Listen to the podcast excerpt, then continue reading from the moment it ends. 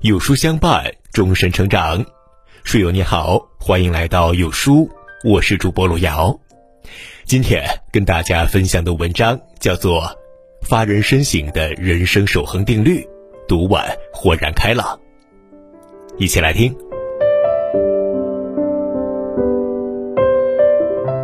为什么有人中了很多钱，但注定都散去？为什么有人天赋那么高，却注定一事无成？为什么有人明明做着亏损的事，最后却是在赚钱？四大人生守恒定律，揭露人生的种种真相，告诉我们人生也有规律可以遵循。每个人的一生不可能永远一帆风顺，也不可能永远处于低谷。我们的命运也如同物理学中的能量守恒。从一种形式转化为另一种形式，以它特有的方式维持着自己的平衡。第一，财富守恒。你所赚的每一分钱，都是你对这个世界认知的变现；你所亏的每一分钱，都是因为对这个世界的认知有缺陷。看完支付宝锦鲤信小呆的中奖结局，我深以为然。二零一八年，信小呆幸运的获得了支付宝价值上亿的奖品，成为了支付宝锦鲤，名声大噪。忘乎所以的他很快选择了辞职，来不及思考利弊，就急忙跨向了旅行兑奖这条路。两年过后，当人们已经慢慢的遗忘了这条锦鲤，他突然再一次冲上了热搜，而这一次没有了任何的光鲜，只留下抑郁和贫穷。原来他所中的上亿大奖，实际上只是一堆优惠券，限时一年内兑奖。他为此不仅花光了二十万积蓄，还刷爆了银行卡，仓促的行程还差一点压垮了自己。这两年里，他尝试过做旅行博主，可是，在没有任何经验的情况下，盲目拒绝了专业团队。计划崩溃之后，他又开始寻求转型，扬言要开一家小店。很快又打了退堂鼓，转眼间他又来到了直播领域，没想到一元转让中国锦鲤的违规抽奖活动，使他的微博立马被禁言。三十岁没钱没工作，他还有了抑郁的症状，靠运气拥有了一张好牌，可最终却靠实力把他打得稀巴烂，实在令人唏嘘。财富守恒，它的规律在于，当你的财富大于你的认知的时候。财富就会通过各种方式流失，直到它和你的认知相匹配为止。幡然醒悟的信小呆这样说道：“现在回想起来，也怪不了任何人，要怪的话，也只能怪我自己。能力和欲望相互之间不是很匹配。反之，认知水平高的人却能靠实力将流失的财富收回囊中。海尔集团在创业初期就亏了一百四十七万。”在如此艰难的情况下，厂长张瑞敏还收到了电冰箱质量存在问题的控诉，他赶紧前往检查，竟然发现仓库里的其余七十六台也存在质量问题。要知道，当时的一台冰箱价格八百多元，相当于一名职工两年的收入。员工们纷纷提出，多数冰箱只是外观划伤，要不然就作为福利便宜点卖给内部员工吧。而张瑞敏却做出了一个举动，震惊了所有人。他抡起大锤，朝着冰箱狠狠砸了下去，并大声宣布：“七十六台冰箱，谁生产谁来砸。”在场的职工无不心疼落泪。一场看起来亏损极其严重的砸冰箱决定，从此砸醒了海尔人的质量意识，也赢得了无数消费者的信任。深谋远虑的张瑞敏还让海尔。捧回了中国冰箱行业第一块国家质量金奖，赚取了丰厚的财富。真正决定贫富差距的，从来不是我们手头的财富，而是我们的认知水平。当你学会投资自己，用金钱提升自身的学识能力，那些增强的能力也将助你升职加薪，转换成和你的能力相匹配的财富。第二，聪明守恒。台湾作家李敖曾说过。笨人做不了最笨的事，都是聪明人做的。因为越是聪明的人，越懂得下笨功夫。曾国藩年轻时并非天才，与他同时代的历史名人相比，他可以说是智力低下，背一篇短文也需要花很长时间才能记住。有传言说，他曾在一个冬日夜晚苦背文章，溜进书房的小偷见他迟迟不肯离开，挨了一夜的冻，气愤地冲了出来：“我都背会了，你还背不了？笨成这样，还读什么书啊？”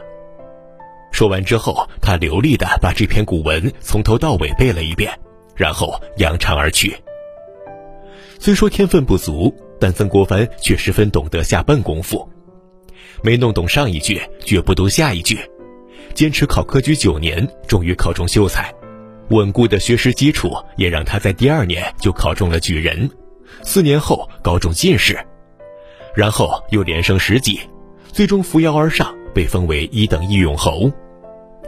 曾国藩的笨看起来蠢，其实却是最聪明的；他的拙看起来笨，其实却是最快的。因为扎扎实实的成功，才能不留一臂，支撑起一个人向上攀登。相反的，那些天赋高的人，有了点成绩就洋洋得意，不肯再付出后天努力，他们的聪明也不过是昙花一现。还记得王安石笔下的仲永吗？仲永五岁便能写诗，被夸赞为神童，人们陆续花钱请他写诗，为赚取眼前的一点利益，他便不再继续读书。成年之后，便沦为了资质平庸的人。国学大师钱穆说：“古往今来有大成就者，诀窍无他，都是能人肯下笨劲儿。这世界上聪明的人不少，但是肯下笨功夫的人却不多，所以成功也只属于少数人。”第三，运气守恒。水木格言里有这样一句话：“不管是高贵贫贱。”心地善良都是做人的根本。如果你一心利益他人，即使根本不求回报，回报也会突如其来。因为你积累的人品和善良，在往后的岁月里，终将给你带来好运。我曾刷到过一个泰国的公益广告，看完之后令人十分动容。一个小男孩偷了药店的三包止痛药，被药店老板抓住之后，他愧疚地低下了头。任由对方推搡辱骂，而这一幕正好被街对面的米粉店老板看见了。他放下手里的工作，急忙跑过来询问详情。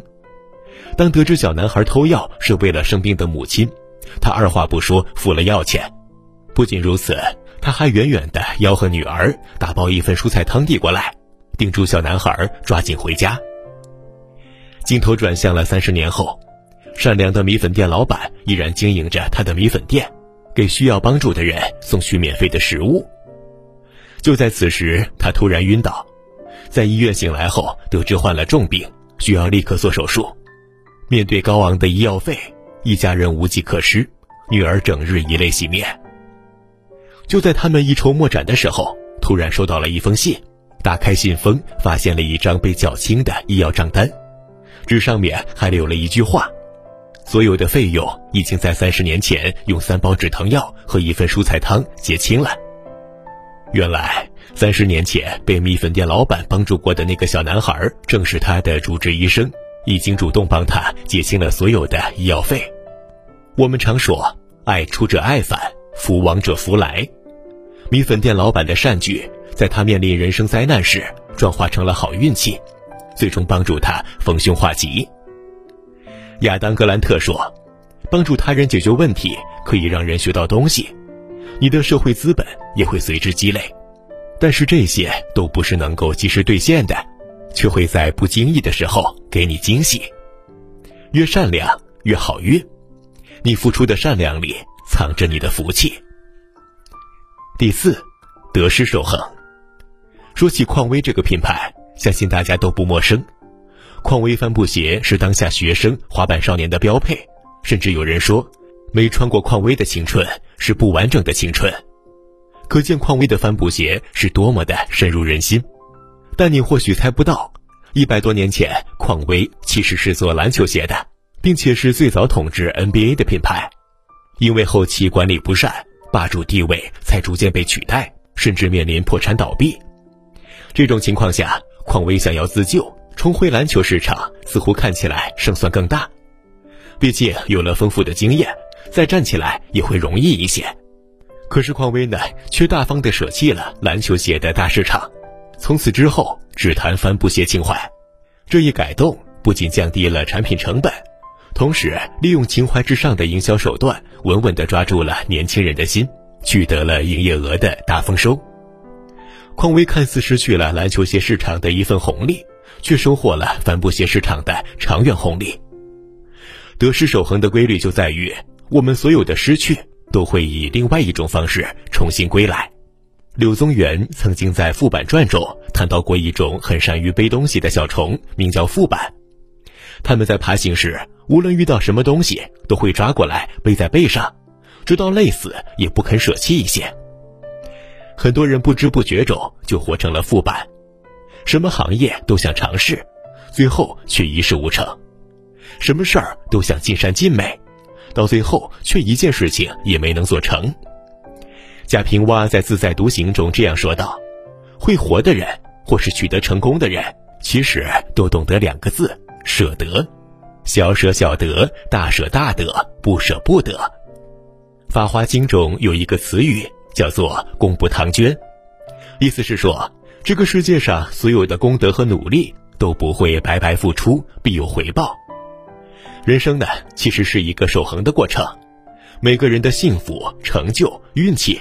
都与他积累的人品和努力有着内在的因果，生活从来不会辜负那些与人玫瑰的人，善良的福报也许会迟到，但一定不会缺席。命运从不亏待那些懂得下笨功夫的人，你在三四月份做的事，答案在八九月终将到来。朋友们，我们共勉。好了，今天的文章到这里就跟大家分享结束了。如果您喜欢今天的文章，或者有自己的想法或见解，欢迎在文末留言区和有书君留言互动。想每天及时收听有书的暖心好文，欢迎您在文末点亮再看。觉得有书的文章还不错，也欢迎分享到朋友圈。欢迎将有书公众号推荐给朋友们，这就是对有书君最大的支持了。明天同一时间，我们不见不散，拜拜。